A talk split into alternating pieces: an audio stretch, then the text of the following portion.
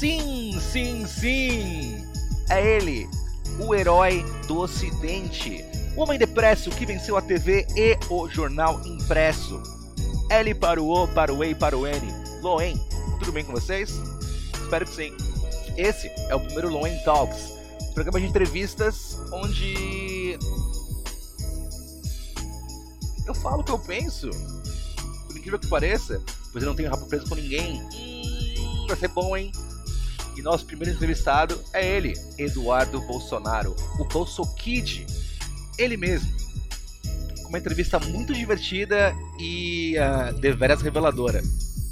Então, apertem os cintos, abrace seu travesseiro de anime, pega uma cerveja e vem comigo, que o pai tá chato.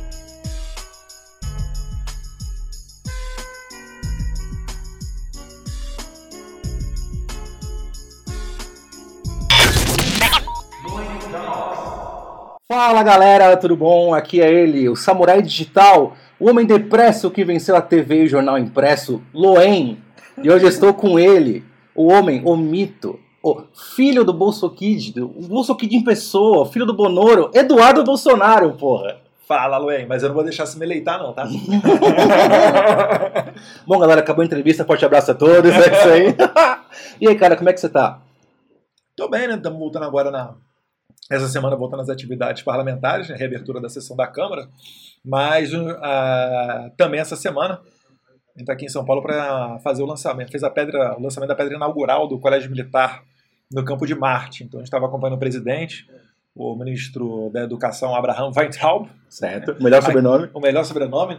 Quem é que falou esses dias no Twitter que antes de, de postar qualquer coisa sobre ele, todo. Ah, o Eder Mauro, o delegado Eder Sim. Mauro, ele tem que dar um Google para saber como é que se escreve Weintraub. foi bem sincero, na verdade, Mas certamente é, é... não é só ele, outras pessoas também fazem isso. Sem dúvida. Mas foi, foi bem bacana, né? Mais uma promessa de campanha sendo cumprida pelo presidente. E se Deus quiser, em 2023 está com a estrutura toda prontinha. Enquanto a estrutura não ficar pronta, as turmas do Colégio Militar de São Paulo começaram é, sendo estabelecidas ali no CPOR. Legal.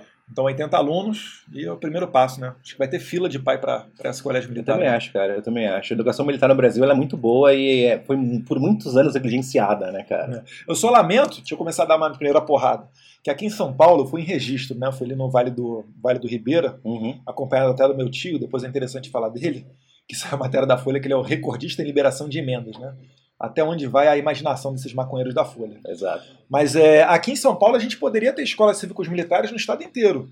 Só não tem por quê? Porque o João Dória, infelizmente, colocou a questão partidária acima do interesse da população. Então, quando a população pede uma escola cívico-militar, você tem que contar com os reservistas das Forças Armadas.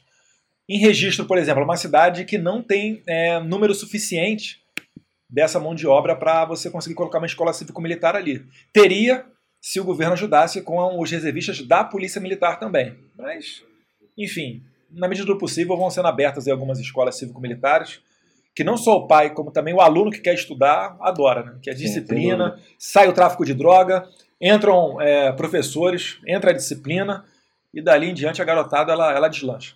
Você falou uma pergunta boa, cara, um assunto que eu quero tocar com você, que é sobre a Prefeitura de São Paulo. Quando a Prefeitura de São Paulo, a minha cidade, a cidade que eu amo, vai deixar de ser um baita trampolim para político tentar o governo e vai ter alguém que ama a porra dessa cidade, cara, que eu tô cansado de ser enganado. E prefeitura aquilo, é, é, muitas das vezes as pessoas elas não sabem, mas a prefeitura de São Paulo é o terceiro PIB do Brasil. Ela perde, logicamente, para a União. Sim. Em segundo lugar é, obviamente, o Estado de São Paulo. Em terceiro lugar é a Prefeitura de São Paulo. Nossa. O PIB da Prefeitura de São Paulo é maior do que o PIB de todo o estado do Rio de Janeiro, do que todo o estado de Goiás, do que todo o estado de Santa Catarina. Então é um instrumento poderosíssimo. E os políticos disputam a tapa aqui, né? Você falou muito bem. Comumente serve como, como, como um trampolim. Então, o pessoal que chega para desenvolver um trabalho desenvolve dois anos e terminam muitas coisas no meio do caminho. Quando entra outra administração, ainda que do mesmo partido, é um pouco, é um pouco ruim. Por quê? Porque sempre tem uma dança da cadeira, né? Sempre tem Sim. o pessoal de confiança daquele novo prefeito. Mas, enfim, é, cabe ao eleitor ter esse tipo de esse tipo de conscientização. Não vou nem dizer que é certo que é errado, não. Cada um forma a sua opinião. Sim. Mas, Agora, o que, que, que, que tá vindo por aí, eu não sei não, Então, hein? eu como eleitor de São Paulo, vou falar que, cara, eu tô desesperado. Eu tô desesperado. Eu vou ter que escolher, tipo, entre o Fred Krueger, o Jason e, sabe? Então, assim, eu espero que, que ao longo desse ano a bola eu- role e apareça um nomezinho melhor, porque olha, parceiro. É. Assim, muita gente fala que o, o que ocorreu em 2018 não acontecerá de novo. Eu não sou, eu não sou tão cético assim, não. Eu acho que 2018 foi uma eleição bem atípica, Sim. mas que mudou totalmente os paradigmas. Por exemplo, algum candidato vai se arriscar a ficar fora da internet? Ah, jamais. Eu, jamais. acho, eu acho que não, né? Eu acho que vai ter uma corrida acontecendo de duas mãos. Uma são os candidatos tentando entender como é que funciona a internet, porque isso é uma coisa que vocês entenderam 10 anos atrás e ninguém mais entendeu. Graças ao Carlos Bolsonaro, que É criou todas as redes sociais da Sim. nossa família. Lá no comecinho, quando nem, ninguém usava rede social. Pô, ele fazia site, ele contou no nosso podcast que ele fazia site de CEO pro seu pai, né? Que é tipo colocar a foto do seu pai com uma legenda melhor, não tipo nazista embaixo. Aí começou a, Ele a criou- a imagem dele no Google, cara. É, ele criou o blog da família Bolsonaro e ali ele colocava textos mai- maiores es- especificamente para servir como fonte de consulta. Sim. E também tentando melhorar as fotos. Só que deu para perceber que o pessoal do Google não é muito, não foi muito Ah, adepto mas, cara, Melhor botar a foto do Bolsonaro com as caras estranhas. Exato, exato. Mas aí, cara, o Vale do Silício é o inimigo, né? Acima de tudo. Porque o pessoal descobriu que quem, quem retém a informação na internet retém é, basicamente a cultura hoje em dia. A internet Uhum. é a cultura. E Sim. aí, o que, que eles fazem? Eles, cara, desde da- do Donald Trump até um candidato de vereador numa cidade pequena no interior, sofre na mão do Google, cara. Eles sabem o poder que eles têm. Eu fui no Rio de Janeiro, eu fui no evento que teve a palestra de um CEO do Vale do Silício, me fugiu o nome dele agora, mas é um cara de extrema, extremo sucesso. Aham. E ele falou que logo antes ele chegar ao topo, logo antes dele virar CEO, é, houve uma- ele ficou sabendo isso- disso daí depois, né, que um amigo contou para ele. Mas a grande discussão para saber se ele seria ou não o CEO da empresa, sabe o que, que era? Era do, Espectro político, certeza. não, era do fato dele ser cristão. Você tá me Eu zoando. tô falando sério. Nem ferrando. Tô falando sério. Eu vou, eu vou, eu vou caçar, eu vou caçar o nome dele. Depois eu vou te dar o nome dele Uhum. para você ficar sabendo. Mas ele depois conta isso publicamente. E ele, assim, impressionado. Ele perguntou pro amigo dele, mas calma aí, o que, que tem a ver o ser cristão com ser CEO? Não, é porque as suas convicções, o rumo da empresa. Eu falei, cara, mas Porque não tem nada a ver, caraca, cara. cara, se eu fosse ladrão, se eu fosse mau profissional, se eu fosse incompetente, é uma coisa. Agora, pô, cristão. Então, assim, o negócio é pesado. E justamente aqueles que se dizem mais tolerantes são exatamente os mais intolerantes. Com certeza. A guerra espiritual, né, parceiro? A guerra É, tu viu? espiritual. Eu postei um negócio do Olavo recentemente, uma frase em que ele fala, ele fala mais ou menos isso. Ele fala que o ódio, quanto mais o Bolsonaro manda bem no governo, mais as pessoas têm ódio dele, exatamente por não encontrarem maneiras de falar mal do presidente. Exatamente, exatamente. Será que ocorre alguém na cabeça que tem esse tipo de ódio no coração? Imagina o quê? Na nossa imprensa? Jamais, cara, jamais. Agora eu quero perguntar sobre a sua atuação política aí nesse, nesse último ano, cara. Porque a gente tá falando de imprensa agora, e a imprensa ela não divulga porra nenhuma de nada de benfeitorias que, que vocês fizeram nos últimos anos, cara. E eu quero saber da, da sua boca o que, que tá acontecendo nesse, nesse último ano, que, como foi a sua atuação e quais são os planos para 2020. Esse ano foi um ano de adaptação, Loen. Assim, a gente, no final de 2018, com a corrida presidencial, o nosso gabinete já, já deixou de ser um gabinete que serviço só a São Paulo. Então, assim, demandas do Brasil inteiro já chegavam lá. Mas agora, com a eleição do Jair Bolsonaro, é, a coisa mudou ainda, ainda mais. Então, por vezes, quando eu saio do gabinete, tem várias pessoas na porta. Tanto que, por exemplo, eu tenho que ir numa votação plenária, eu tenho que pegar um elevador, sei lá, qualquer coisa. Quando uma pessoa já vem me abordar, eu já tenho a certeza que eu não vou conseguir terminar o assunto com ela, porque já vai vir outra no meio e vai interromper. Uhum. E essa segunda pessoa, eu tenho certeza que ela não vai terminar, porque vai vir uma terceira, depois vem uma quarta, e é um negócio meio que, meio que de louco. Então, assim, eu tenho. Eu, eu, por mais que eu tente resolver todas as demandas que chegam até mim, eu não consigo, porque são muitas.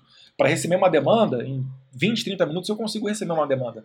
Para resolvê-la, eu vou ter que, de repente, fazer um contato com Tarcísio, ou com Mandetta, ou com Paulo Guedes, ou seja lá com quem for. E isso daí já vai precisar de mais uma, duas horas, enfim. Então, se adaptar com esse ritmo de demanda foi um pouquinho difícil. E esse meu primeiro ano eu dei uma priorizada na área internacional.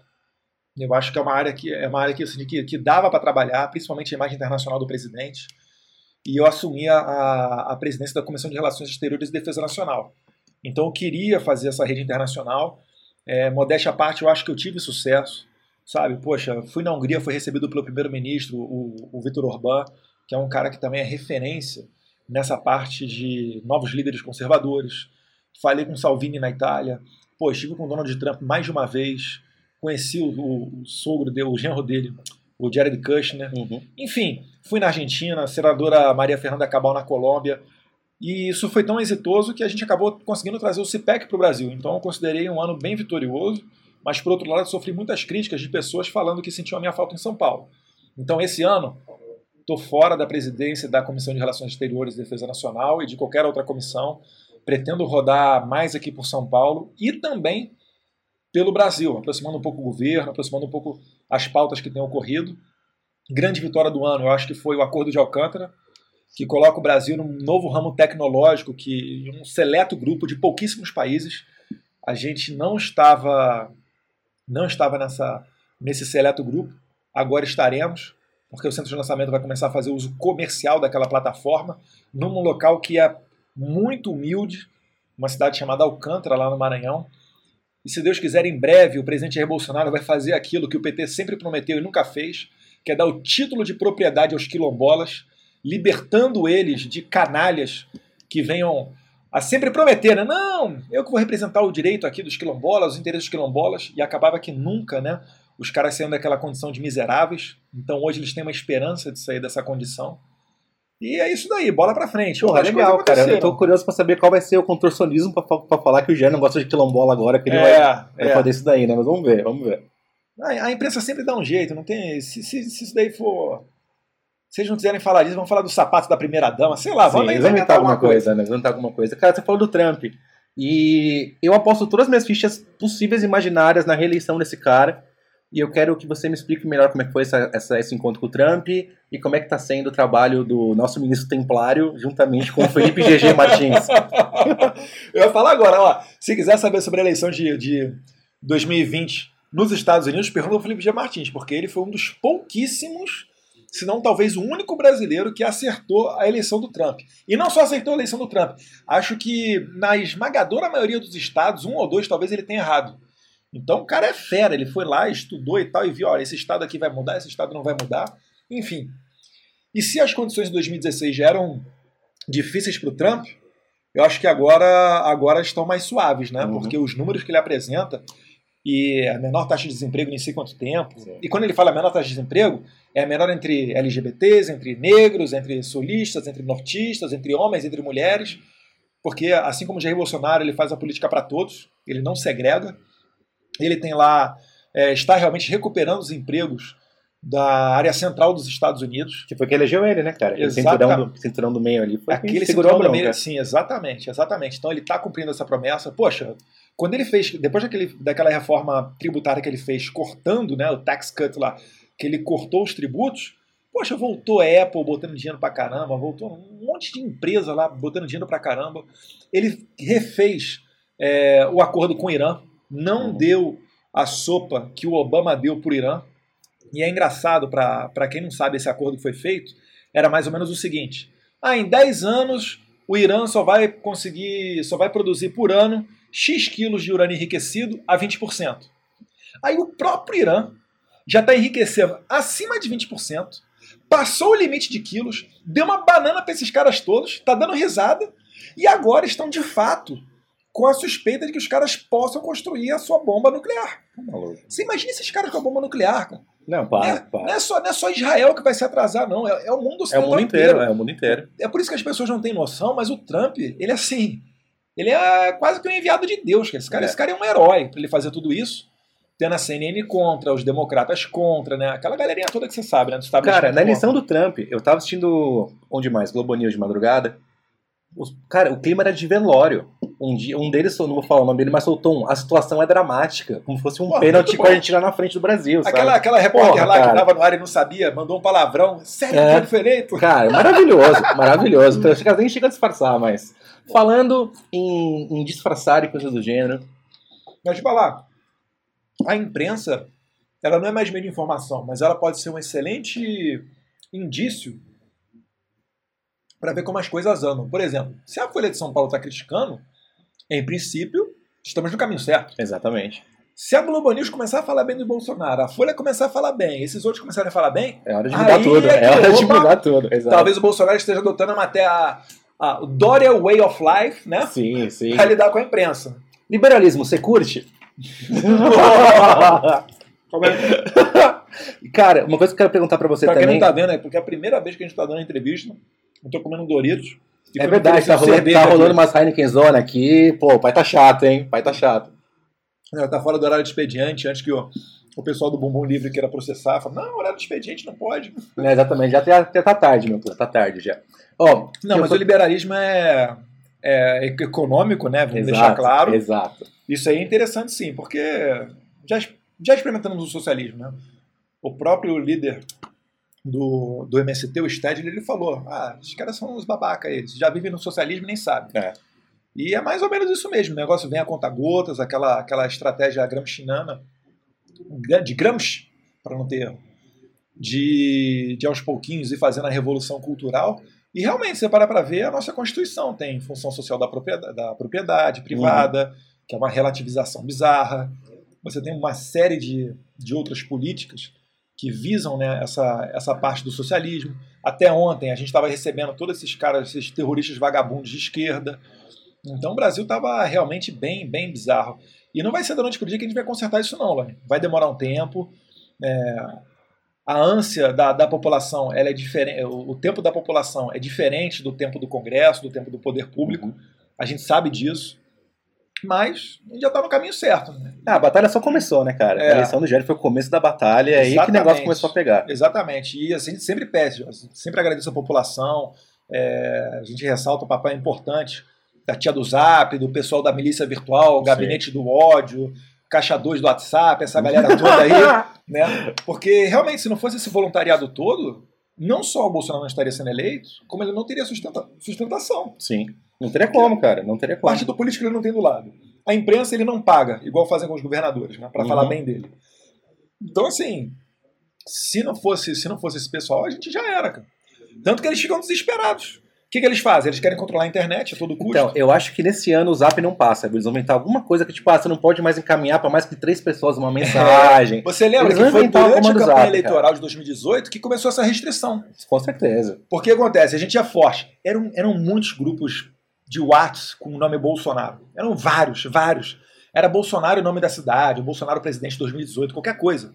E a galera mandava pra todo mundo. Uhum. Então, enquanto a imprensa tava achando que tava mandando bem, sentando a porrada no Bolsonaro, tentando rotular disso ou daquilo, por baixo, a galera no Zap tava todo mundo se falando. Aí o que o WhatsApp fez? Limitou para até cinco pessoas você poder encaminhar o- as mensagens. Então, nada tira da minha cabeça que isso aí foi, foi um efeito Não, Bolsonaro. mas eu acho que é. Inclusive, o, esses dias o Jack, que é o CEO do Twitter, já lançou um- uma nota dizendo que o Twitter não vai mais fazer nenhum, nenhum post impulsionado para políticos. É engraçado que isso foi depois da campanha da Hillary que botou dinheiro pra caralho no Twitter pra, pra ela aparecer. Aí, como agora o Trump ganhou e teve o maior crowdfunding da história pra campanha dele, não, não, pera, não quero mexer com política, não. Blá, É. blá. O sistema é foda, parceiro. O sistema é foda. Não, eles sempre dão uma desculpinha, né? Eu também não não. sei até onde que a, que a internet vai ser livre, mas tem sempre que deixar a porta aberta para vir um concorrente. Porque assim como no tempo, vamos lá, no tempo da MSN, ninguém pensava, ah, um dia vai acabar a MSN. Acabou o MSN é? Pô, o Orkut ia acabar. Orkut isso era acabou, impossível de pô, acontecer na Orkut época. é. acabar. Tá maluco? E as coisas vão mudando. Cara, falando em coisas mudando, eu quero saber como é que tá a vida fora do PSL. E, meu, e se foi um puta de um alívio você tivesse bando de sanguessuga das costas, cara. Porque olha, puta que pariu, Olha, parceiro. falar pela primeira vez aqui foi sensacional isso tudo ter acontecido. Porque se isso daí não tivesse acontecido, muita gente ainda tá, ia estar acreditando nesses 7-1 aí que, enfim, a gente estava lá dentro, a gente suspeitava, alguns até bomba relógio, a gente falava, vai aí uma hora vai explodir. Não deu outra. É. Explodiu com gosto. E, enfim, então agora todo mundo sabe quem é quem no jogo. Sim.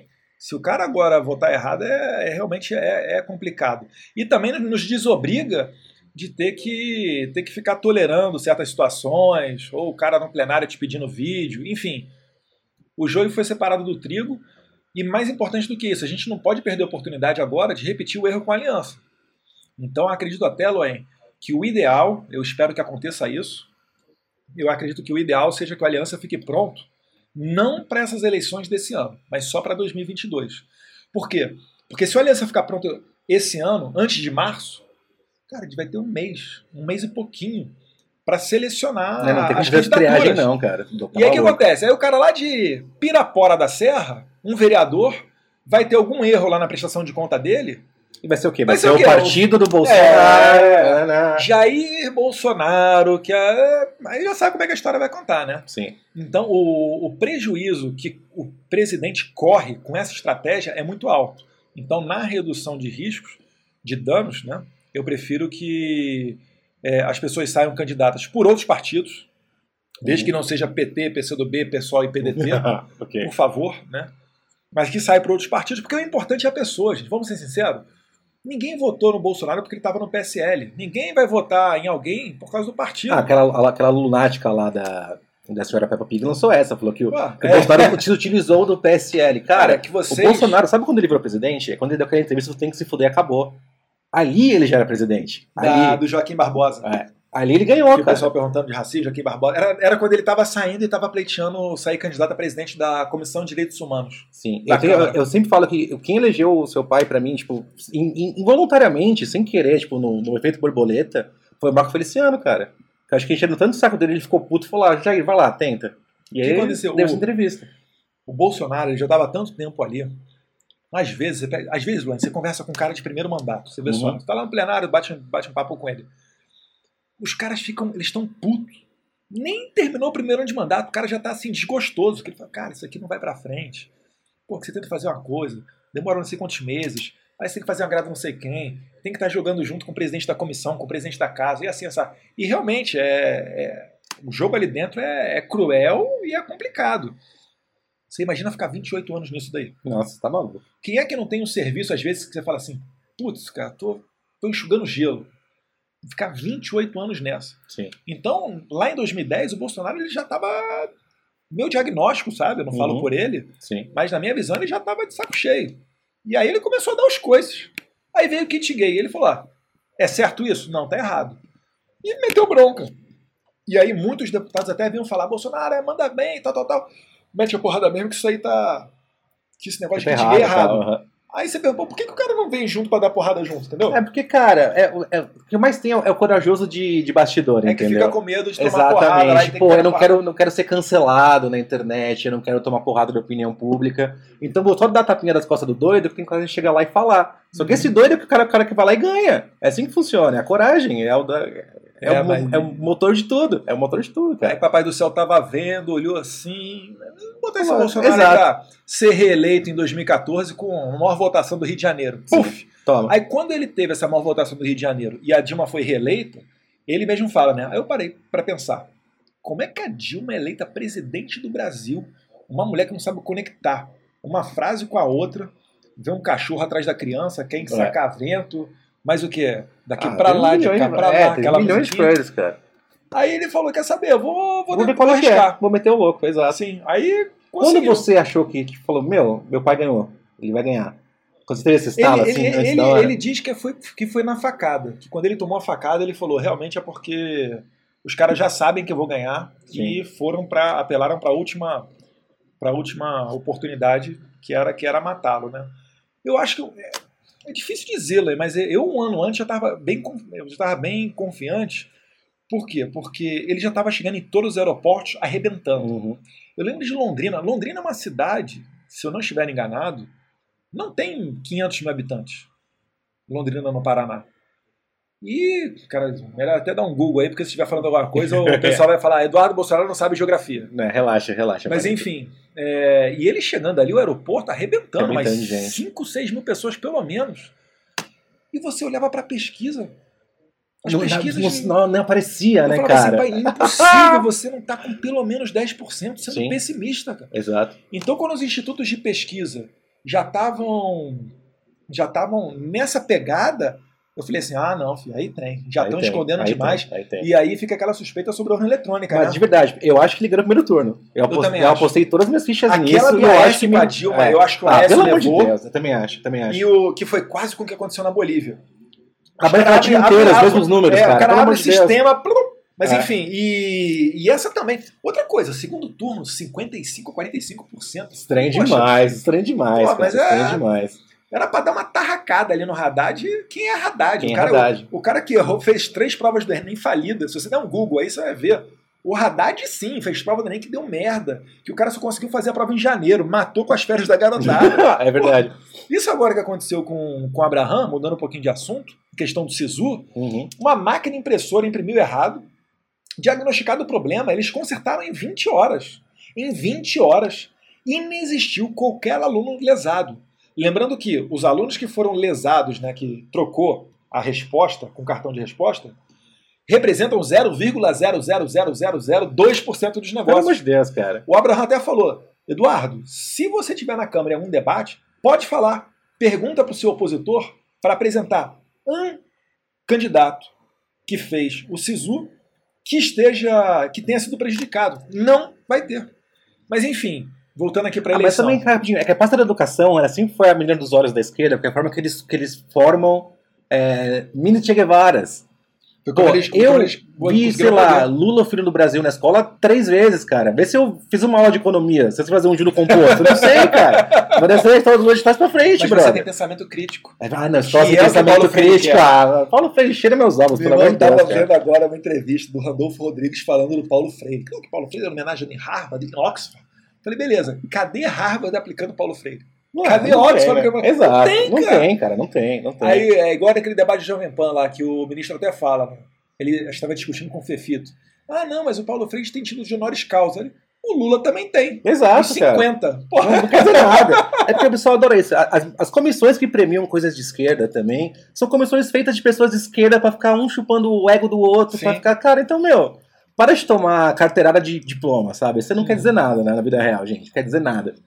E falando em vida real, eu quero saber da sua infância, da sua adolescência e seu pai ficou muito chateado quando descobriu que você gostava de farfã. Nada, sei lá se ele nem sabe. Cara, mas é engraçado, porque quem resgata esse negócio de forfã normalmente é a esquerda, ou aquela imprensa que a gente já conhece, né? Quando começa a falar disso, eu já tenho certeza, quer me vincular com alguma coisa relacionada ao discurso de alguns deles lá de liberação de maconha, Eu ou de sei. não sei o quê. Forfã, cara, era a bandinha do prédio. Eles alugavam um espaço, faziam um show, e a nossa galera, a galera de outro prédio e tal, e era isso, fazia acontecer ali a banda. Falava de amor, de surf, que a galera toda pegava onda e pronto, acabou. Depois eram, éramos excelentes amigos. Até hoje, se encontrar com eles na rua, falo com todos eles. E, enfim, depois a gente foi crescendo, cada um foi para um lado, a galera se separou, cada um foi morar num bairro. Continua a consideração, mas as opiniões políticas que se desenvolveram depois na fase adulta, Sim. é aí, cada um tem a sua, não tem nada a ver, não. Mas é normal, cara, porque adolescente, quando você é adolescente, só, só quer duas coisas. É roubar uma cerveja e tentar comer uma mina. E que eles faziam, cara. Coisa mais normal do mundo. Gente, já foram jovens, sabiam disso? Normal, cara. Normal. Prioriza, prioriza o prazer normalmente, né? Exato, exatamente, exatamente. E vem cá, como é que foi a sua infância? Como é que foi a sua relação com seus irmãos? A Quem que é o mais dia. chato? Então, isso que eu chegar, cara. Que, meu, eu- imaginando, cara. Se não dá briga, imagina três, quatro irmãos trancados numa Eu casa. tenho pena da minha mãe, minha mãe tem a vaga no céu. É, imagino, cara. Porque assim, é um ano e meio de diferença de um pro outro. O Flávio é de abril de 81, Uhum. o Carlos é de dezembro de 82 e eu sou de julho de 84. Certo. Um pelo outro ali, mais ou menos um ano e meio entre um e outro. Mas quem mais brigava era eu e o Carlos, que era mais ou menos próximo. A galera que a gente andava, nosso grupo ali, era mais ou menos a idade. O Carlos normalmente era o mais velho, era o mais novo. Uhum. Então, se alguém tinha que tomar porrada, era eu. Se alguém tinha que cair na porrada, era eu. foda, foda. e o meu pai, ele nunca batia na gente, sabia? Sério, o, o- Carlos falou que a, que a sua mãe que era quem Minha mãe segurava a batia, linha, ela cara. tinha um Raider rosa e uma correia. Nossa. Que às vezes só dela bater com a correia na, na mesa, e ela fala que ela batia com a correia, correia na mesa pra descontar a raiva. Pra não bater com a gente com tanta, com tanta força. Só ela bater na mesa a gente já parava. Ou às vezes o meu pai mandava o Flávio resolver. Aí, como o Flávio era o mais velho e mais forte, ele dava Sim. porrada no Carlos e em mim e a gente parava de brigar. justo, justo. Mas foi bom, cara, aprender a regular a raiva, aprender a não ficar de mimimi. É bom, Você né, vai pra cara? rua, cair na porrada, já sabe mais ou menos cair na porrada. Exato, cara. Pô, a lição que meu pai me deu quando eu é o seguinte, cara, se você apanhar na rua, você apanha em casa também. É, tipo Era, isso. era o que eu precisava saber, entendeu? Eu fazia o diabo a quatro pra não apanhar na rua pra não ter que apanhar duas vezes. Hum. Outra coisa, agora vamos falar sobre a sua época da, na Polícia Federal, certo? Aham. Eu quero que você me conte o maior absurdo que aconteceu lá, tipo, de uma operação estranha, algo do gênero. E se tem muita Maria. Como posso dizer? Maria distintiva por aí. Maria Fuzil. Exato. Cara, é engraçado. Quando você quando eu passei no concurso da PF, a gente faz quase seis meses de academia de polícia em Brasília, que é muito boa.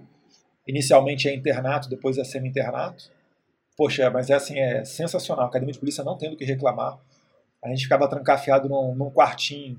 Eram seis homens, um banheiro, e tinha uma certa disciplina militar, sabe? Hora para se apresentar e etc. Barba feita, é, uniforme todo mundo bonitinho. E foi bacana pra caramba para aprender. E depois disso a gente é, acabou que eu fui para a fronteira Rondônia, fronteira com a Bolívia, na cidade de Guajará-Mirim. E quando você chega lá, é uma cidade que fica a 350 quilômetros de Porto Velho, né?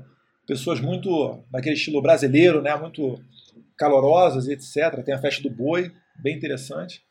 Mas é, é uma cidade que é muito humilde. Sim. Então você chegar com um salário ainda que de policial federal, lá você é visto Ah, não, tipo, é como exatamente. uma- Você é o gringo é, bilionário. É. tá, tá no topo ali da, da classe social. Então, a mulherada fica. Certo, certo. é que assim, eu já sou um cara casado, não é muito bom ficar falando de passado, sabe? Não, eu sei, eu sei, Pode, mas é bom, pode irritar né? as mulheres, mais que elas não fiquem irritadas e não sejam ciumentas. Exato. Não, imagina, Mas mulher a minha, irritada, ciumenta, a minha senhora em casa é gaúcha, então já dá pra perceber mais ou menos o clima, né? Nossa, Já sei fazer chicote estrala. Boa, boa, chimarrão é bom. Já, fre- já frequento Bento Gonçalves, nem chama de Bento Gonçalves, chama só de Bento. Vamos pra Sim, Bento, vamos pra vamos pra Bento. A Serra Gaúcha eu gosto pra caralho, não tem como, cara. Lá é muito gosta? gostoso. Lá é né? demais. Lá é demais, lá é demais. Mas aí na fronteira foi uma experiência muito boa, mas fiquei pouco tempo. Por quê? Porque sempre antes de ocorrer um concurso da PF, antes de serem nomeados, ocorre um concurso de remoção interna. Então, antes de eu assumir, antes de eu tomar posse na PF, o concurso interno que rolou deixou um claro de vagas em São Paulo gigantesco, Uhum. 60 vagas. Porra. E aí abriram 60. é, eles fizeram uma coisa extraordinária. Eles abriram vagas só para São Paulo. Aí quando abriu vaga para São Paulo, eu falei, bem, sou do Rio, minha família é do Rio, meus amigos estão no Rio, alguns amigos em São Paulo. Eu vou para São Paulo mesmo, vou ficar aqui na fronteira. Porque assim, normalmente as pessoas que ficam na fronteira é porque na Polícia Federal você ganha quatro pontos por dia que você fica na fronteira. Uhum. E se você ficar em cidades bem estruturadas, como São Paulo, Rio de Janeiro, Santa Catarina, Florianópolis, você ganha só um ponto por dia. Uhum. Então, quando abre o concurso de remoção, poxa, quem está na fronteira, normalmente o cara vai primeiro, vai ser removido para João Pessoa, para Floripa, para o Rio. Então, essas cidades é que elas são muito, são muito disputadas. São Paulo não é tão disputado, porque você, além de ser um ponto por dia, você ainda tem uma. uma- O custo de vida é muito alto. Sim. Poxa, um aluguel em São Paulo nem se compara com um aluguel em. Guajará-Mirim. Para começar a história. Para eu ir para a delegacia, eu ia a pé. Em São Paulo, poxa, é, tem que pegar ônibus, ou ia de bicicleta, ia correndo, sei lá, dá seu jeito. Mas aí acabou que eu e mais 28 fomos para São Paulo, Uhum. não preencheu todas as vagas.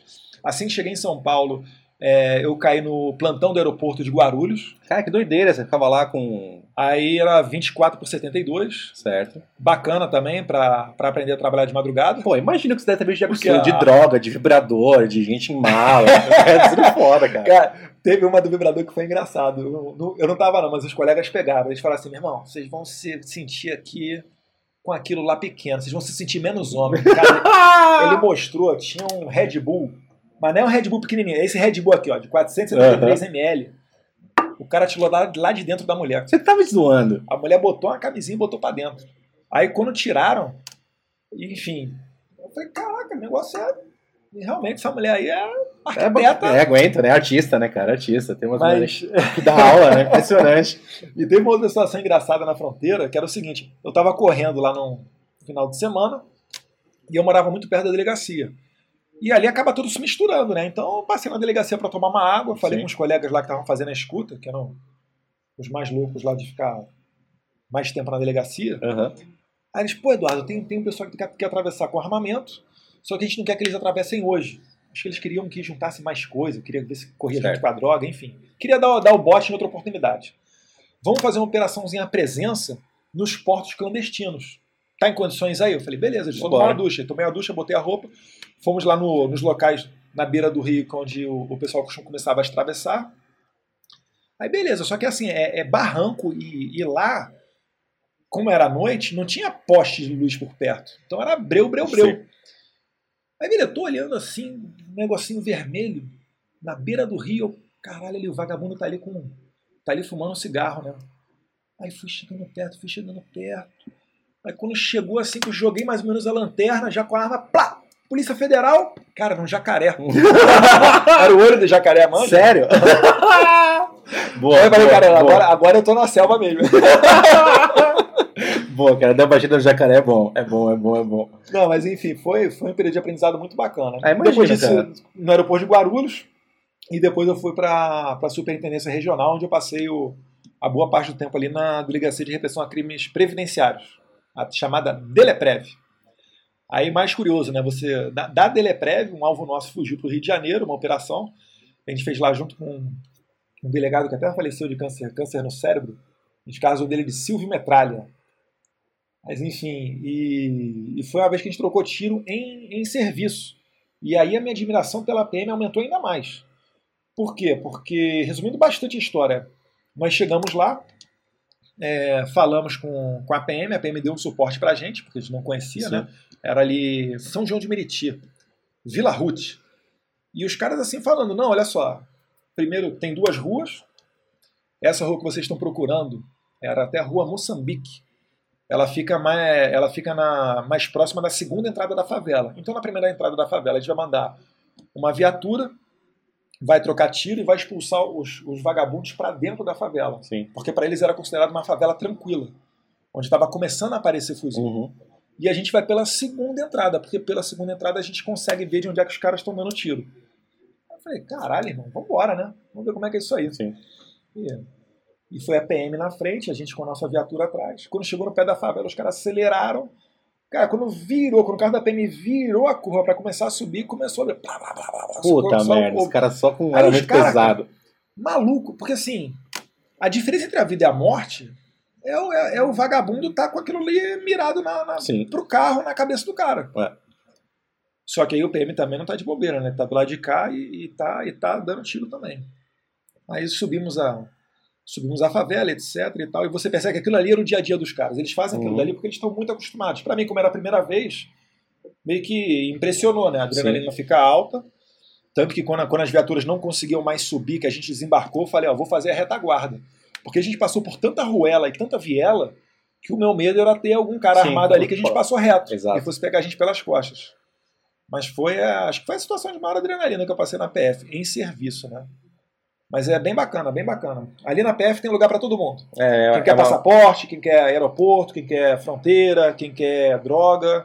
É bem Eu é acho bem que a Polícia Federal disso. tá com esse, com esse bom status, assim, desde a da Operação Lava Jato, eu acho que é o mínimo que a corporação merece, sabe? Porque os caras, os caras são foda na Polícia Federal, são foda. Ali tem mentes brilhantes, cara. E eu quero saber como, como a gente pode ajudar mais o, o policial, cara. Porque, pô, um PM trocar tiro com, com um traficante por uma micharia por mês é foda, cara. Como Cara, que você começar- pensa que a gente pra pode começar- fazer? É, parar de cheirar e fumar. Já é um bom começo. Sim. Não existe esse negócio de combater só o tráfico sem combater o usuário. Ah, mas sei o que, mas a cerveja. Irmão, a cerveja não gera tiroteio. Ex- O seu exatamente. baseado e o negocinho que você cheira e bota no, no nabo aí, isso aí, Isso gera. Se você parar com isso daí, fizer um pacto de fazer uma campanha ficar seis meses sem, filho, já vai ser outra realidade. Porque é, é- é impressionante. Muitas vezes o pessoal reclama, mas faz parte. Faz parte do problema e vem com hipocrisia. Não, mas isso que eu fico bravo, entendeu? Porque o pessoal ele tenta separar muito o usuário de droga do problema, sendo que, cara, ele é a principal fonte de renda dos caras. Ele não é, não, não é Mas um. ele prefere ignorar isso e culpar as autoridades que não legalizam. Tipo, cara, então fala assim, ó, eu sou um Noé que quero ficar doido, beleza.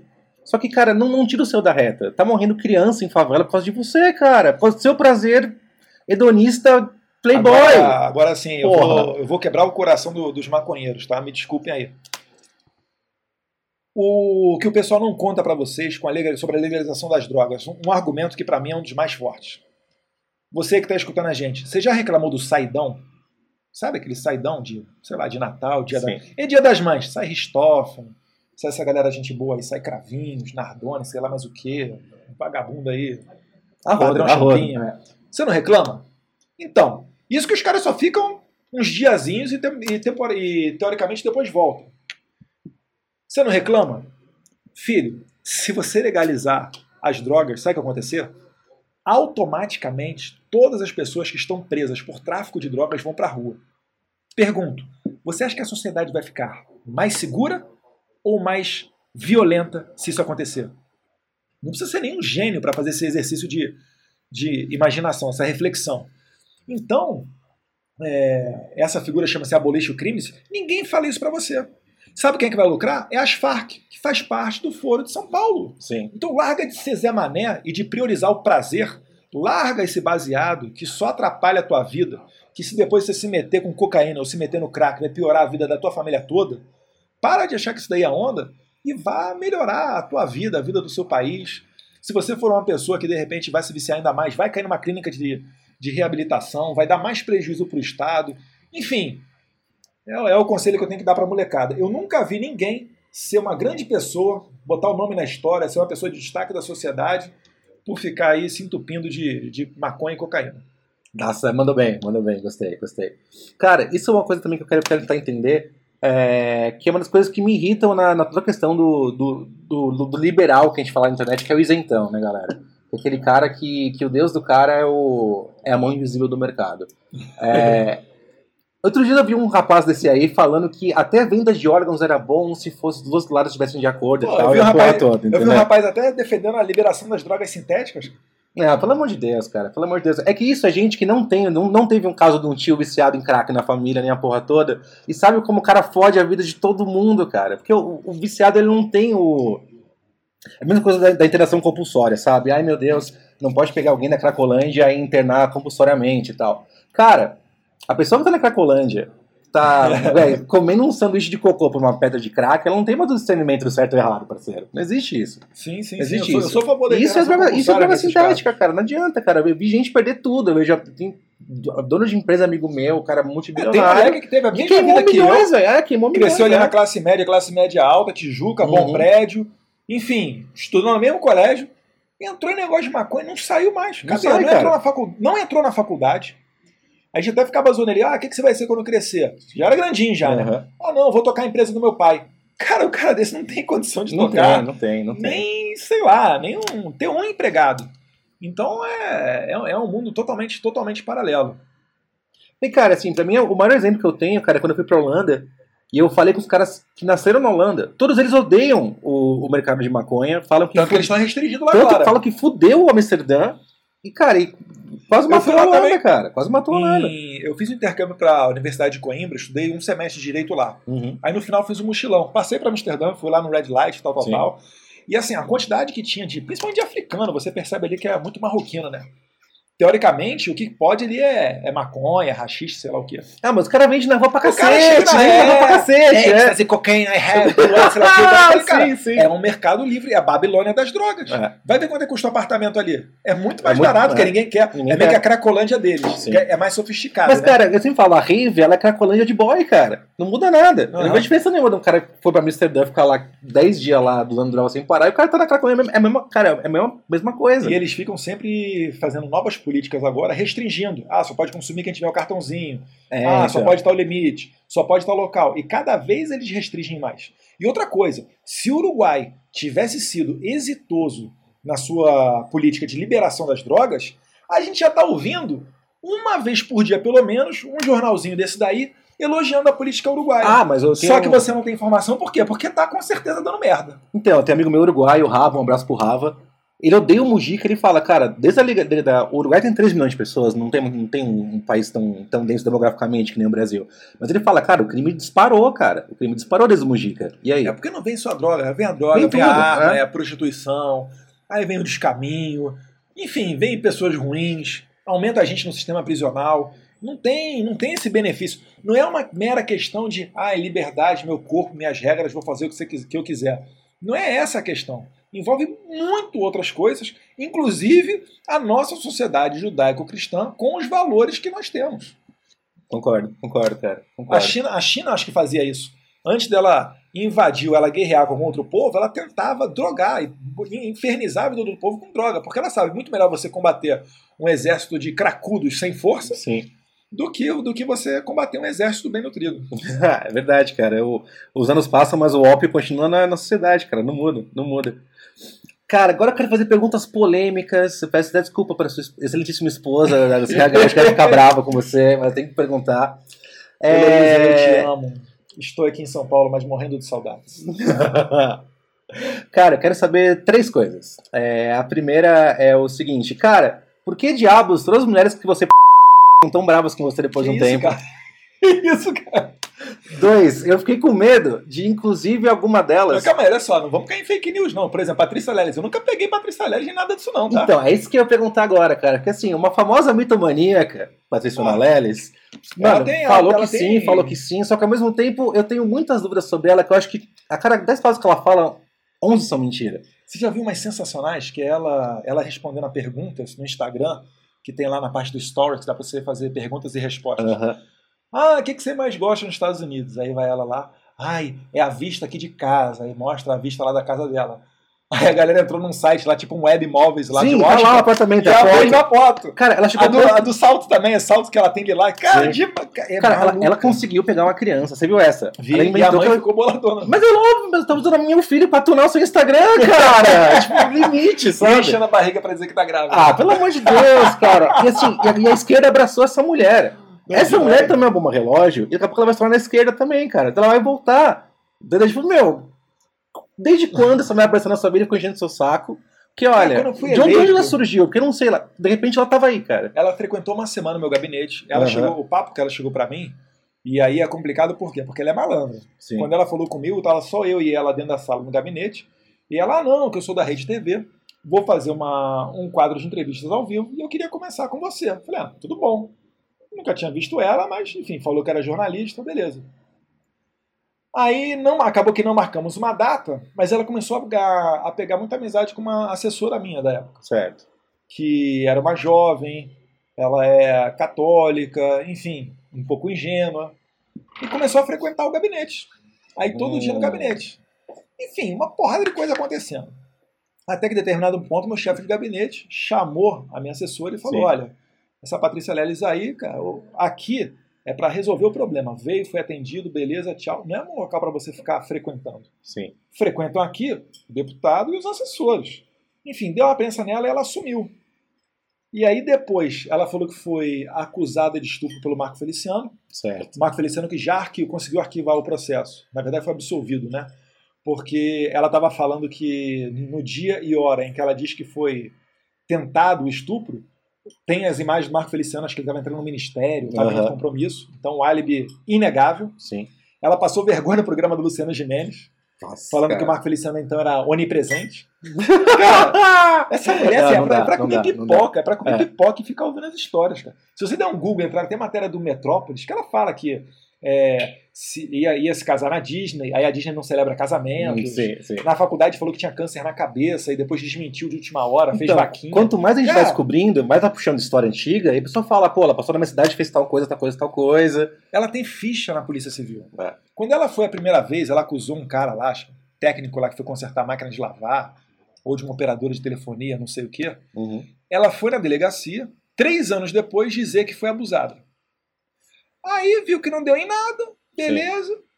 Daqui a pouco vem outra. Daqui a pouco outra, outra. Ela tem uma carreira na Polícia Civil. Puta que pariu, Porque não cara. acontece nada com Olha o tipo de desserviço, o desserviço que ela tá fazendo com a coitada que realmente foi abusada, cara. Sim. Ela tá fudendo a vida de um monte de mulher que precisa E o disso. vacilo que ela fez com o Marco Feliciano. Vamos Saco. combinar. Vamos combinar. Vamos E combinar. depois ainda teve outra. Ela postou um stories com o olho roxo. Aí falou que o deputado Glauber Braga agrediu ela. O deputado Glauber Braga chegou a fazer uma live lá. Enfim, a mulher é louca. Por onde ela passa é só loucura. Eu não sei como que a imprensa continua dando bola pra ela, mas. É porque você, né, cara? Porque, pô, eles precisam de alguma coisa pra atingir o Bolsonaro, entendeu? Eles precisam de alguma coisa. E não tem. E Eles eu começam a inventar factoide, cara. que quando a PGR, Raquel Dodge, ofereceu a denúncia, embasado apenas na declaração da Você- Patrícia nossa, pelo amor de Deus, cara, isso, isso é um absurdo. Que, tipo, meu. ela fez isso, ela fez isso, né? É, não sei se ela mantém a posição dela, espero que Uhum. não. Raquel Dodge não está mais no poder, mas não é por causa disso que eu vou ficar tripudiando. Mas quando ela ofereceu essa denúncia, ela junto ofereceu a denúncia do Jair Bolsonaro por racismo, por ter falado que Ah, mas encontrou isso quilombola foi, de foi oito puta um pacotão pra, É, tipo, ah, arrobas. dominar o cara. Ah, pelo amor de Deus. E E, o tá jornal- errado, porra. Os caras tão tudo gordo. Os caras tão, tão de que é bermuda. gordo de magro, É, os caras tão de bermuda ciclone com, com parabólica, porra. Mas o que acontece? O Jornal Nacional, que esse dia eu vi, três chamadas. Acabava o quadro. Nossa, né? pode crer, Jair pode crer, eu Bolsonaro, lembro Eduardo disso. Bolsonaro e tal, tal, tal. Era, foram três. Eu quero saber o seguinte: esse meu processo, eu tenho a total convicção que ele vai ser arquivado. será que vai ser me dado o mesmo espaço do Jornal Nacional? Jamais, né? Será que o? Wikipedia Jamais. vai no mesmo dia consertar e vai tirar daquela merda daquele Wikipedia lá, dizendo que eu tô sendo acusado por uma jornalista de ameaçá-la? Pelo amor de Deus, pelo amor de Deus. É guerra de narrativa, parceiro. Hoje em dia, na época do pós-verdade, o fato não importa mais, cara. O que importa é você viralizar qualquer merda sim. e acontecer, entendeu? E acontecer. Acho que é, é aí É que tipo, eles deixa o leão te leitar, recebe dinheiro do gabinete do ódio. Porra, cara, que. Pague o que me deve, seu barriga. Tipo, cara, quero falar aqui que, meu, toda uma estrutura aqui, cara. Eu tô no estúdio de mais de mil metros quadrados, é um coliseu Aqui aqui. parece a Jovem Pan, cara. A estrutura aqui Você que vê, a estrutura tá, público porra, aqui. tá bom demais, tá cara. Pelo amor de. Deus, cara. Cara, que bizarro isso do Dória, né? Ah, Vocês não. ficam- Imagina, imagina só, imagina, eu faço exercício mental às vezes. Imagina só o Dória presidente, porque ele tem essa aspiração. E é legítimo, não tem problema nenhum. Sim. Dória, qualquer um ser presidente. Se- será que a mídia receberia mais ou menos incentivos? Será que ele teria peito para romper com a mídia e mostrar a realidade a verdade para os brasileiros? Igual o Jair Bolsonaro está fazendo? Jamais, jamais, jamais, jamais. Será que o pessoal olha pro Dória assim, aquele casaquinho enrolado no pescoço e fala assim, cara, esse é o líder corajoso, esse é o Esse é o guerreiro, cara que vai levar o Brasil esse é o cavaleiro é. templário que vai retomar das Astúrias, Portugal e Espanha toda? Pô, Não vai nada, vai nada, vai nada. Mas, cara, pra mim é o mesmo efeito do Luciano Huck, entendeu? O pessoal se agora com o Luciano Huck, porque ele sabe. pô. É porque assim, isso que eu acho engraçado. Eles estão tão conectados à realidade que eles acham que o Luciano Huck, que faz todo final de semana rinha de pobre pra, ganhar, pra arrumar o carro dele, é um cara que fala com o povo. Não é, cara, é um cara que fala com o Projac. O Brasil não é o Projac, parceiro. Nunca vai ser. A esposa dele também, eu lembro, a Angélica, fazendo propaganda pro, pro Sim no referendo do desarmamento. Eu lembro disso, eu lembro disso. Junto cara. com o Marcelo D2, né? Referência de paz. Bom, com O certeza. cara né? que é a favor de tatuar suástica na faca, na testa dos outros. Mas ele pode falar o que quiser na internet, parceiro. A conta dele não Sim, cai. Mas se eu sim. falar, cara, fulano é Deixa o leitar. É 10 acabou. 10 10 dias de ban, parceiro. 10 dias de ban. É foda, cara. Se é falar hashtag deixe de seguir a Pepa, ferrou. Já era, já era. Cara, vamos falar, vamos falar da Pepa, tem que falar da Pepa. Agora tem que falar. Antes, de, antes de, de, do Jair assumir, eu falei, cara, essa mulher vai dar bosta. E eu comecei a explicar no podcast porque essa mulher ia dar bosta. Cara, ela não esperou seis meses. É isso que eu fico bravo, Ela é uma entendeu? das bombas relógio. Isso que eu fiquei bravo. Que, cara, uma coisa é você, ao longo da sua jornada, ter alguma coisa que você não concorda com a pessoa, vocês terem um entrave e resolver ali, beleza. Cara, eu tenho a impressão que ela entrou já com, com, esse, com, com essa, sabe, com essa vontade. Cara, ela entrou com vontade de poder, né? Sim. Ela, ela atropela. Antes, ela foi eleita. Olha só, em dezembro, o pessoal que é eleito deputado federal, a posse é 1 de fevereiro. Uhum. Em dezembro, ela já estava dentro da Câmara, entrando no plenário e articulando negócio de comissão, negócio de governo, negócio de liderança e tal, tal, tal. Só que assim, naquela época, o delegado Valdir, que era o líder, falava X, ela falava Y. Uhum. E aí os deputados viam, e aí, cara, que negócio é esse? Ela tá falando que a liderança é assim, que não sei o que, que não sei isso aqui. E os deputados acabavam entrando em confusão. Ou seja, ela já estava metendo o bedelho onde não era chamada desde quando foi eleita. Aí beleza, tive um arranca-rabo com ela, depois acabamos amenizando, deixa pra lá, deixa disso. Mas já, já deu pra saber quem era. E depois Sim. escolhendo algumas informações junto ao pessoal do meio de comunicação, área de imprensa, aí era certeza que ela era uma bomba relógio, que uma hora, que uma hora ia estourar. E ela ficou muito louca, porque ela acha realmente que o Jair Bolsonaro é que deve o mandato dele aos É. traidores do PSL, cara. Sério. Não, cara, não, é- não, É, não, não cara, pode é, ser real. É, é uma patologia, é uma patologia. Quando, quando eu postei, eu postei um vídeo nesse tempo aí de crise do PSL, eu postei um vídeo com todos esses caras lá, Bozella, Joyce, não sei quem. É, juntos com o Bolsonaro presidente, tal, tal, tal. A Joyce comentou no meu Twitter, falando o seguinte: ela me chama de garoto, né? Uhum. Ah, nossa, nossa, como ela é experiente, né, porra. Ela, garoto, ainda bem que até você reconhece que a gente ajudou a eleger teu pai. Eu falei, não, Pedro, Cara, ao contrário. Ninguém Pepa. ajudou a eleger o Jair. Foi- sério, foi Foram ele. 28 anos, ele É. desenvolveu uma vacina dose única que só serve pra ele. Testado, porra, esquema de corrupção passando do lado, não sei quantos do partido dele é atingidos, ele não é atingido, não é atingido no mensalão, é citado pelo Joaquim Barbosa, não é atingido na Lava Jato, é citado pelo Youssef de maneira positiva. Cara, até o Beiramar já falou bem desse É. cara, cara. Porra, não foi, não foi ela, loira, né, naquele tempo, que, que convenceu os outros a votar no Bolsonaro. Sim, cara. O, o Bolsonaro estava eleito antes de aparecer Joyce em qualquer lugar da internet, cara. É basicamente isso. Cara, foi uma hora já, você acredita? Já? Tá mas, tem, mas tem que ser uma hora certinha ou dá pra estender? Não, vamos, pode, podemos estender? Não, vamos estender. Vamos, estender, vamos estender.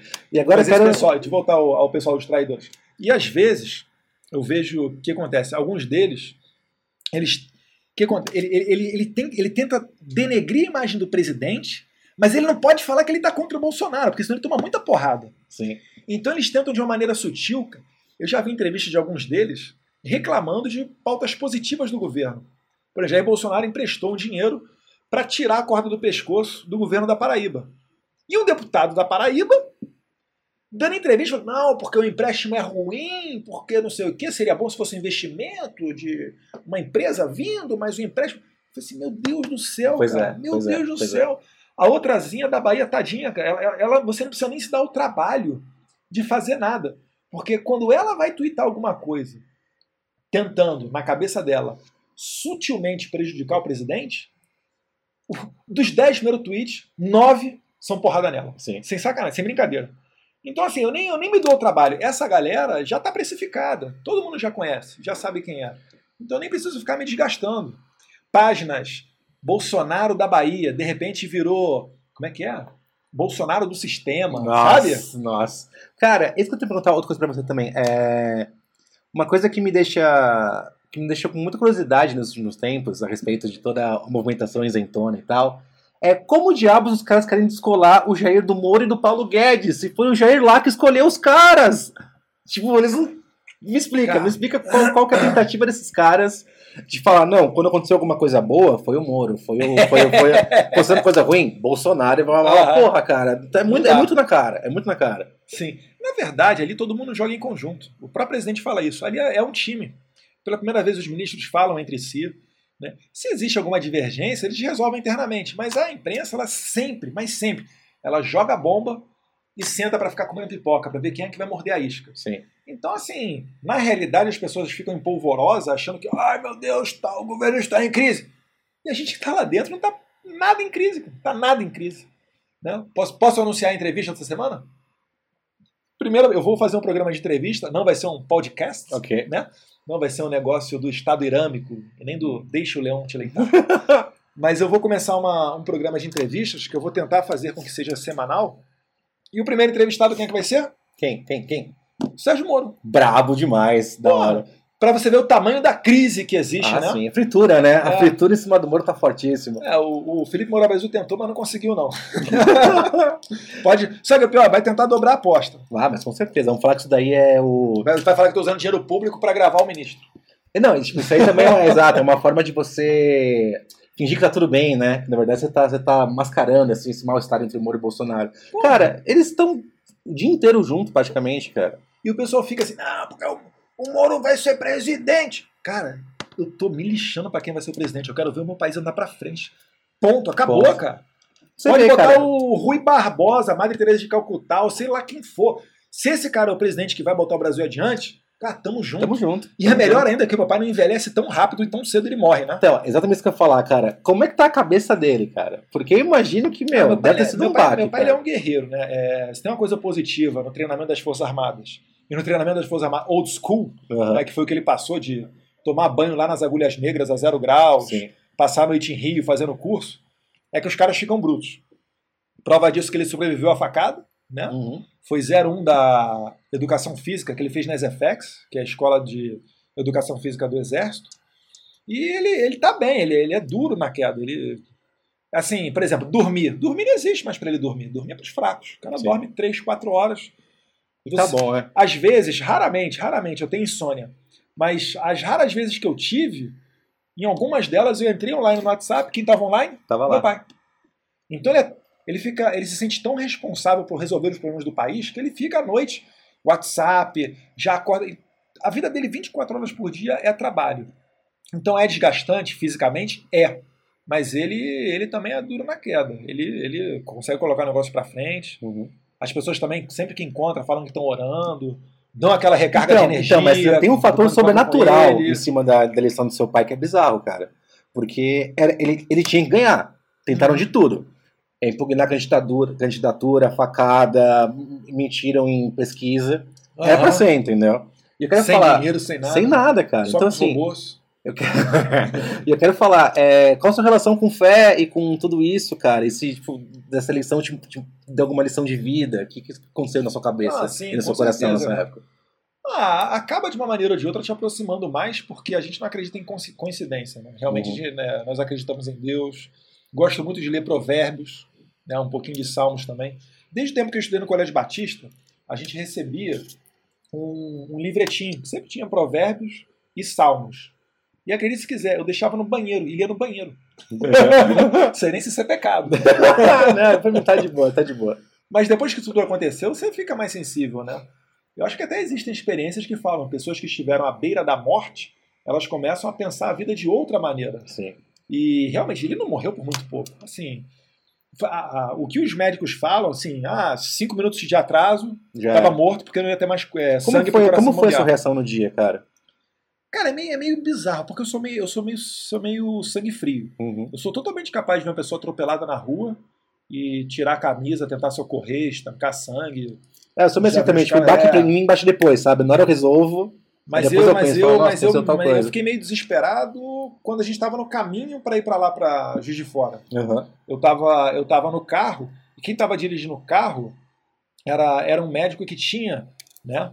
O Dr. Marcelo ele tinha alguns contatos em outros hospitais. Então, uma, uma hora que ele recebeu uma ligação e eu vi que ele estava tentando esconder a ligação de mim, ele dirigindo e eu no carona. Hum, Aí entendi. ele, ah, não, não, não, não, tudo bem. tudo bem. Eu falei, hum, Fudeu. fudeu, teve alguma merda aí. Porque o Flávio deu um tweet. Logo depois que teve a facada, o Flávio deu um tweet. Ah, não, tá tranquilo, foi só superficial. É, então, isso, Porque isso aí o buraco, o buraco era pequeno e o que se via era uma, era uma camada de gordura do tecido Aham. adiposo. E o pessoal fala que realmente não sangra, não fica sangrando para fora. Uhum. O sangramento fica só interno. Sim. Então o problema tava. Ele, num primeiro momento ele me tranquilizou, mas depois. Com, pô, eu lembro até que quando a gente chegou na casa do Dr. Marcelo, primeira vez que eu vou falar isso, né? Quando a gente chegou na casa do Dr. Marcelo lá, e a gente viu, viu o tweet do Flávio, porra, abracei ele, chorei. A gente até abriu uma cerveja. Porra, Que Suspende alívio. a campanha É. hoje, galera. Porque o, quando o Guimarães me ligou, o assessor, ele falou: ó, fica tranquilo, sei o quê, as notícias estão chegando, mas teu pai foi esfaqueado. Eu falei, pô, como é Nossa, que ele contou, tipo, casualmente, assim, sabe? Não, tudo bem, Não, sete é horas porque ele- reunião, mas seu pai tomou uma facada. É porque ele sabia que já ia começar a chegar notícia na televisão. Aham. E a gente rapidamente ia ver. Eu tava Sim. em Mogi das Cruzes. Enfim. E sem saber como é que era, a primeira coisa que eu imaginei, meu irmão, o cara deu uma facada no pescoço dele, né? Sim. Mas como é que o cara conseguiu driblar a segurança? Porque sempre tinham pelo menos uns oito policiais federais em volta dele. Uhum. Aí você começa a imaginar muita coisa. Aí o tweet do Flávio tranquilizou. Fomos para casa do Dr. Marcelo, abrimos uma cerveja e começamos a assistir as notícias. Sim. E aí viu que não era tão simples assim. Nossa, cara. Aí começou a ver, porra, cara, vamos para lá, aí, vamos de avião, vamos de carro. Aí avião não dava. Aí pegamos um carro, ele, poxa, sensacional do Dr. Marcelo. Aí entramos no carro dele e Foi, fomos foi pra lá. chinelando até Juiz de fora. Aí lá você tinha altos e baixos. Às vezes você ficava pensando aí, porra, ficava meio mal, assim, porra, o coração dispara. É, é uma aflição porque você não pode fazer nada, né? Sim, é um sentimento de potência, né, cara? É, e, enfim, até chegar lá. Mas eu sempre sou muito otimista. Eu sempre.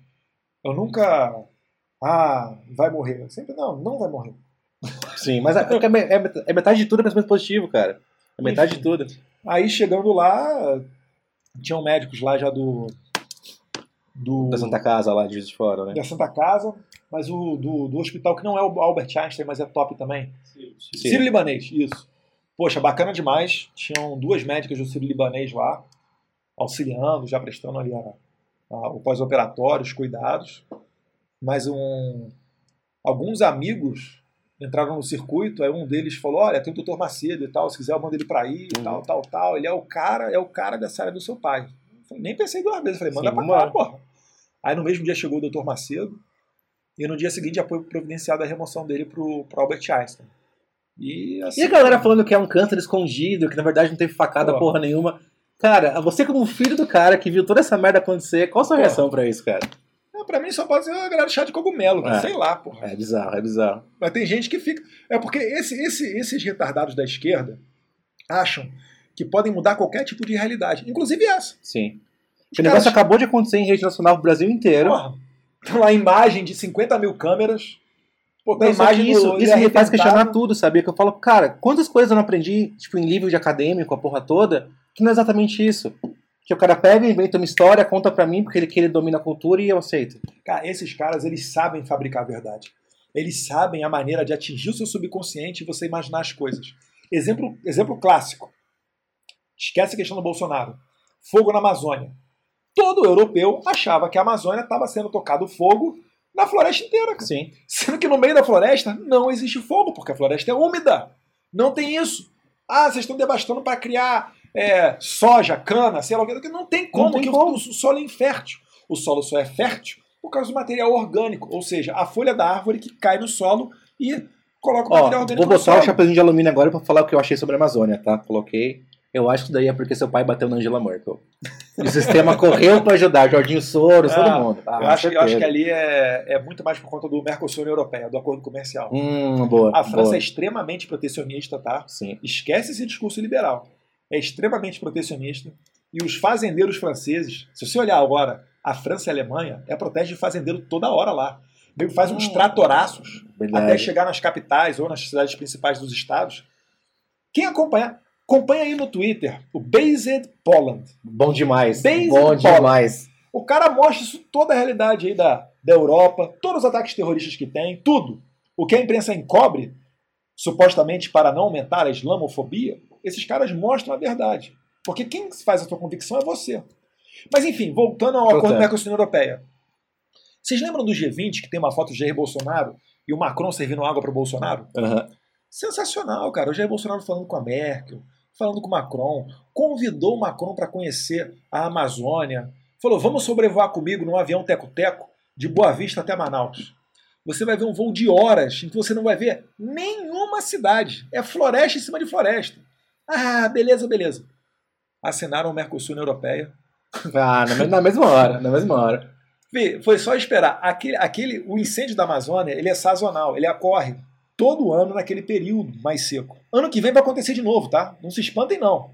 A Greta vai lacrar, o Macron vai postar a foto de 1900 e- de 2003, Sim. a Madonna vai postar, postar Cara, a foto inventaram de que 88. São Paulo escureceu mais, tipo, 4 da tarde, Porra. por causa da Amazônia, não faz sentido, cara.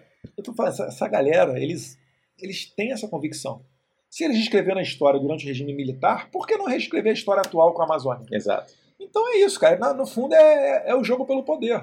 No começo eles te ridicularizam, depois você apro- é, apresenta argumentos cada vez mais fáticos, pessoas começam a acreditar mais em você, aí eles passam a te tentar te denegrir, né? Eles não vão contra o argumento, eles vão contra a pessoa que está falando, e por aí eles vão construindo a, a verdade deles. Pra Cara, você falou sobre a Greta. Agora eu quero dizer, todo ano eles inventam uma Greta nova.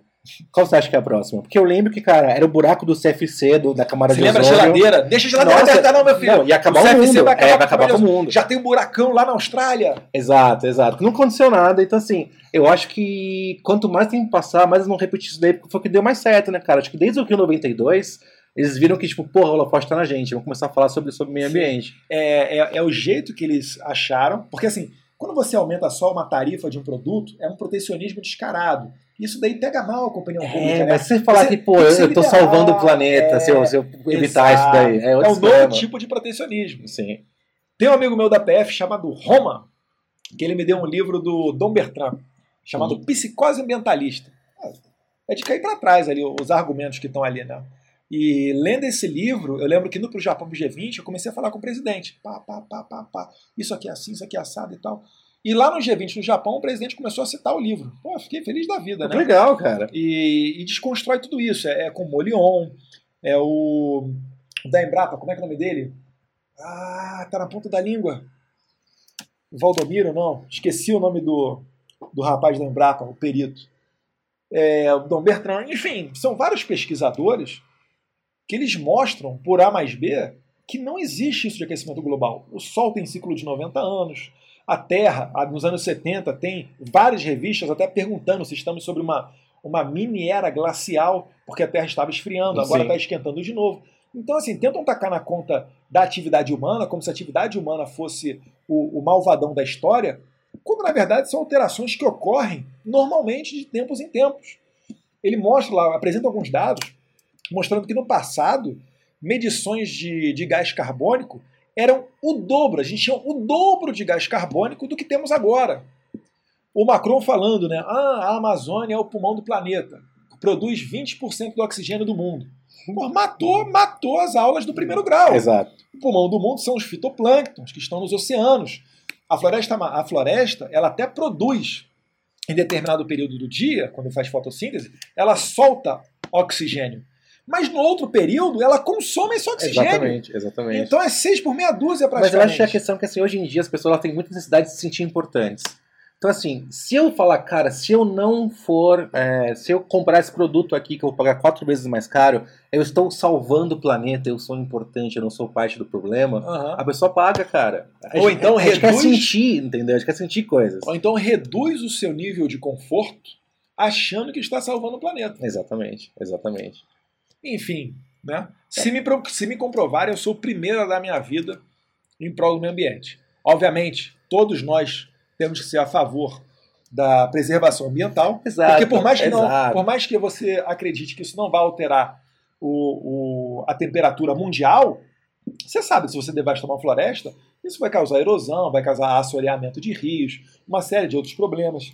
Né? O governo tem projetos na área de saneamento bilionários, porque mesmo sendo uma obra por baixo da terra que a população não vai ver, ele acredita que o certo é você obter resultados para o saneamento, para a saúde. Enfim, Sim, gente, não comam arara frita, não compram animais silvestres e não queimem as florestas, que o resto a gente resolve, relaxa. sim, sim, sim. E Cara- quem mais preserva, verdade seja dita, são os produtores rurais, tá? Chegou O num ponto bom que eu quero falar, quero falar sobre agronegócio. Sim, o, por exemplo, o Código Florestal prevê que se você tiver uma terra dentro da Amazônia, 80% da sua terra tem que ser preservada. Ou seja, o Estado confiscou 80% da sua propriedade e não te deu nada, em troca. Nada, nada, nada. Eu quero ver você aprovar uma lei dessa lá na Europa. Nossa. E olha aqui, ó, França, mais de 50% do território é usado para agricultura. Se você for olhar a floresta nativa, a Europa, eu acho que chega, não chega nem a 2% do território original. A nossa Amazônia, filhão, mais de 80% dela, quase 90%, se eu não estiver enganado, é território virgem. É coisa assim de você, é coisa de filme, é de você sobrevoar horas ali, tudo floresta, e ainda ser capaz de encontrar uma, uma comunidade indígena que nunca teve contato com, com homem branco. Na Europa isso não existe. Os Estados Unidos passou o cerol nos índios. Tem até uma série bacana de ser assistido, é, West, é o nome, né? Oeste, que mostra mais ou menos isso daí. A história do- dos lendários, o pessoal lá do Faroeste, depois da segunda da, da Guerra de Secessão Americana, mostra lá o, o Billy the Kid, Que legal, é cara. o Sitting. Bull, o Crazy Horse. Bem legal, acabei de assistir agora. E o Benê Barbosa, emendando já em outro assunto, o Benê Barbosa fala que os índices de homicídio do Faroeste são muito melhores do que os índices de homicídio Ah, do sem- Brasil Sem dúvida. até sem ano dúvida, passado. Sem dúvida. Ou seja, é mais seguro viver no Faroeste Sem do que viver dúvida. no Brasil. Cara, você falou de agronegócio, tem um negócio que eu quero falar há um tempo já nesse podcast, que é o seguinte. Sabe por que a Simone Simaria lá, a Mari, Mari Maraíza, estão com braçadeira de, de nazista? É porque a cultura brasileira é sertaneja e o agronegócio sustenta nas costas esse país, cara. O agronegócio não tá nem aí pra, pra pauta progressista, cara. Os caras querem trabalhar, entregar e fazer dinheiro, cara, que é Cara, o certo. Você já leu o livro do Taleb chamado O Antifrágil? Não, mas eu já ouvi falar desse livro já. A, o têm. o o- a base dele é o seguinte, né? É, você empacota é, copos de vidro e vai mandar pelos correios. Uhum. Copo de vidro é algo frágil ou não? É algo frágil. Então ele, você vai dar uma porrada nele, ele vai quebrar, correto? Correto. Agora pense pelo contrário. Se você colocar é, uma caixa de com material resistente ali, você vai dar uma porrada e o material não vai quebrar, correto? Correto. Só que o Taleb fala o seguinte: o conceito de antifrágil não é que a caixa não vai quebrar. O conceito de antifrágil seria você dar a porrada na caixa e a caixa ficar mais robusta. Sim. Então o pessoal é, me aconselhou muito a ler, por quê? Porque parece o Bolsonaro. O Bolsonaro ele toma porrada e fica mais bruto e com mais moral. Sim. Com agronegócio é a É mesma, a mesma coisa. coisa. Os caras colocaram tantos empecilhos, tantas regulamentações, cercaram de terra indígena, quilombola, reserva ambiental, isso e aquilo, que o Brasil, em 30 anos, ele avançou só um pouquinho no território produtivo. Ele só começou a plantar um pouquinho a mais de território. Mas a produtividade, o- a É. tonelada do alimento que saía desse mesmo território, ela triplicou. Sim. Então o Brasil hoje ele utiliza mais ou menos 9% do território do Brasil é utilizado para gêneros agrícolas. E a gente alimenta mais de um bilhão de pessoas pelo mundo.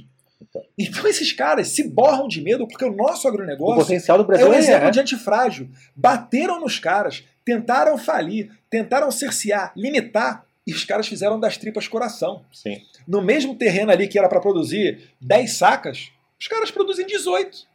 Aí o que acontece? Aí a China quer tecnologia, a Uhum. Índia quer quer tecnologia, a Europa quer tecnologia. E esses caras querem tecnologia e ficam dando porrada na gente. Exato, eles estão, minando o inimigo, né, cara? O cara, o Exatamente, cara que concorrência no mercado, exatamente. Concorrência total. Então eu quero mandar um abraço também pra todo mundo que ouve o meu podcast e manda foto no trator, na fazenda, porra toda. O podcast ele é muito espalhado pelo, pelo centro, centro-oeste do Brasil. Isso é muito legal, então um abraço a todos. E o mais maneiro é que o pessoal do sertanejo, como eles normalmente têm uma origem humilde e ralam, correm atrás para chegar no sucesso. Eu nem sei se é o caso da. Como é que é? Da Simone Simara, né? É. Muito Ah, com certeza. Muito provavelmente é. provavelmente é. Zé Neto e Cristiano. Pô, Leandro e Leonardo. Leandro e Uhum. Leonardo era catador de tomate. Exato. Porra, o, o Eduardo Costa conhecia ele também. Esses caras tudo é quase morrendo de fome, sabe? Sim, cara. É tudo para ter uma vida miserável. E os caras conseguem fazer sucesso. Então, primeiro, tem a meritocracia. Com o cara, certeza. quando, ele, quando ele chega na meritocracia, ele confia muito em si. Ou seja, ele não baixa a cabeça para quem quer que seja, Verdade. nem para emissora poderosa. Sim. E o público dos caras principal é do meio rural, que é o pessoal que está vibrando com o Bolsonaro, que está vendo ele desregulamentar, está vendo a Tereza Cristina abrir é, mercados mundo afora. Então os Não, caras. o que é o Brasil de verdade, cara? O Brasil de Exatamente. verdade é a pracinha com a sorveteria. Não é o Projac. Exato, é a pracinha com a sorveteria. É os caras que vão no- na festa da cidade no, no dia tal do ano. E os caras que no sertanejo passam a mão na bunda de uma gostosa, porra. Isso é o brasileiro, cara. Não é nada além disso. Eles tentam inventar, sabe, aquela pessoa com. Eles acham que o brasileiro é o Caio Blá. Não é, cara. Não é, cara. Não é. É pra vocês perdem, parceiro. É vocês perdem. O brasileiro é o deixa o leão te leitar, é o left Dexter, sabe? É, mas é, cara. Estado mas é, mas é, cara. Mas é essa Você galera. vai entrar na cara. internet pra quê? Pra se divertir, filho. Você vai se divertir criando um perfil bonitinho? Não, cria um perfil. Não, pô, pra, pra, minha- pra, pra, pra ficar mal, eu uso a vida real, cara. Não deixa o cara dar risada, porra. Essa é a questão. Aí, Eduardo. Pra mandar um abraço pra todo mundo aí do sertanejo, Sim. que os caras são ponta firme demais. Sim, Ó, eles são, cara. Eles são. O Eles Eduardo Costa foi o primeiro famoso a apoiar o Jair Bolsonaro. Não, me lembro de cabeça cara, foi e o primeiro. coragem, porque, meu, desceram a lenha no cara. Desceram Desceram, a a lenha. lenha no cara, desceram a lenha no cara. Então, cara, é, é isso. Tá? De duas horas, uma hora e pouco já, já estourou um pouco demais, Não, Eduardo. deixa eu finalizar fazendo mais uma propaganda, pessoal. Ó, fica de olho que eu vou estar ali no, no CIPEC, nos Estados Unidos, é o maior evento conservador do mundo. Pela primeira vez, poxa, estou muito honrado, estou muito feliz. Estou convidando um brasileiro para falar, vou ser o único a falar lá no evento. É, o período é que vai ser um pouquinho ruim, vai ser logo depois da quarta de cinza de carnaval. Não sei se o pessoal vai estar conectado em política, mas a gente vai fazer um discurso bacana lá. É, alguns amigos estão ajudando, por exemplo, Felipe G. Martins. Então tá para sair um negócio bacana para a gente mandar bem lá nos Estados Unidos e para contrapor esses discursos com, por exemplo, dessa Petra Costa. Para mim, beira a, a doença mental. A mulher que fala que Bolsonaro está incentivando as mortes no Brasil, que quer tocar fogo na Amazônia, que está matando preto e pobre, Cara, que na a real, polícia mata real, mais no Rio de Janeiro do que nos Estados Unidos. Assim, é uma pessoa fora da realidade. né? Sabe o que eu acho? Isso aqui é ela, tipo, se oferecendo aos deuses a lacração do Oscar pra falar, me dá o Oscar. Uhum. Entendeu? Tipo, não é só um você imagina filme, um é um- discurso disso, desse negócio no Oscar. Não, imagina, meu Deus, cara. Mas eu, eu não duvido que E quanto mais fala isso, mais chance tem de ganhar. tem chance de ganhar, mais entendeu? chance tem de ganhar. Ela sabe A que ela tá academia vai, mentindo. nossa, olha Ela sabe que ela tá mentindo, ela sabe. Só que ela sabe que ninguém vai atrás da verdade. Ela olha mas- pro lado, dá uma gaguejada, a Exato, assim, é, não, não. A gente tá vivendo sobre anos de Ah. chumbo terríveis, né? Nossa. Aquelas vozes de Caetano Veloso, né? Passando Cara, o meu na sonho é praia, ser exilado, é ser exilado da Europa, Cadeira cara. de tanguinha. Exato, não tá Oh. sofrendo tanto, né, cara? Nossa, cara, o sofrimento dos caras FHC era muito na grande. França. Tava Putz. mal, tava mal demais, cara. Vê se alguém quer ser exilado na Zona Norte, lá onde eu cresci. Vê se vai. Não vai não, cara. Vai não. Vai não, mas tranquilo. É isso aí, pessoal. É, muito obrigado a todo mundo que ouviu. Foi uma honra, Eduardo. Foi muito divertido, cara. Pô, um prazer uma honra. Valeu. Tamo junto, força e honra, é nóis. Até abraço. Obrigado a todo mundo que Estado ouviu. Dinâmico. Também, cara. O Boa. Estado Islâmico, que tá aqui, tá no fuso da Suíça, Conheci não ele pôde em Davos. participar. Cara, foi divertido, né? Foi demais. Passa por cima, assim, rapidinho. Porque o Renan sempre me conta e fala, porra, foi muito divertido, foi mó legal. Não, a gente tava lá em. Davos, primeira viagem internacional do presidente, andando lá na rua, né? Aí o presidente conseguiu uma folga, foi dar uma volta na cidade. Aí aparece ele lá, eu falei, bem, suíço esse cara não é, né? Uhum. Aí chegou, começou a falar português, pô, cara, e tal, e tal, e tal, tirar foto com teu pai. Aí beleza, bateu a foto lá, e aí que eu conheci ele. Cara, que muito assim, bem bacana, bem cara. bacana. Da hora. Ó, e quem sabe, eu tenho uma boa notícia pra ele. Eu tenho uma promessa aí que se eu ganhar uma ação na justiça contra um cara, um processo que corre em segredo de justiça, tive uma vitória liminar, mas se sair a vitória definitiva e ganhar um dinheiro, uma porcentagem eu vou mandar lá para a Suíça. Porque essa pessoa, além de ter tentado me prejudicar, tentou prejudicar o Irã. Ai, acho que eu sei quem é. Boa, boa, boa. Boa, Vai boa lá, ó, sorte, mas boa tem, tem a condição, tem que gastar tudo em euro e em munição dando tiro lá no stand. Fechado, então. Valeu todo mundo que ouviu, muito obrigado. É nóis, até a próxima. Beijos.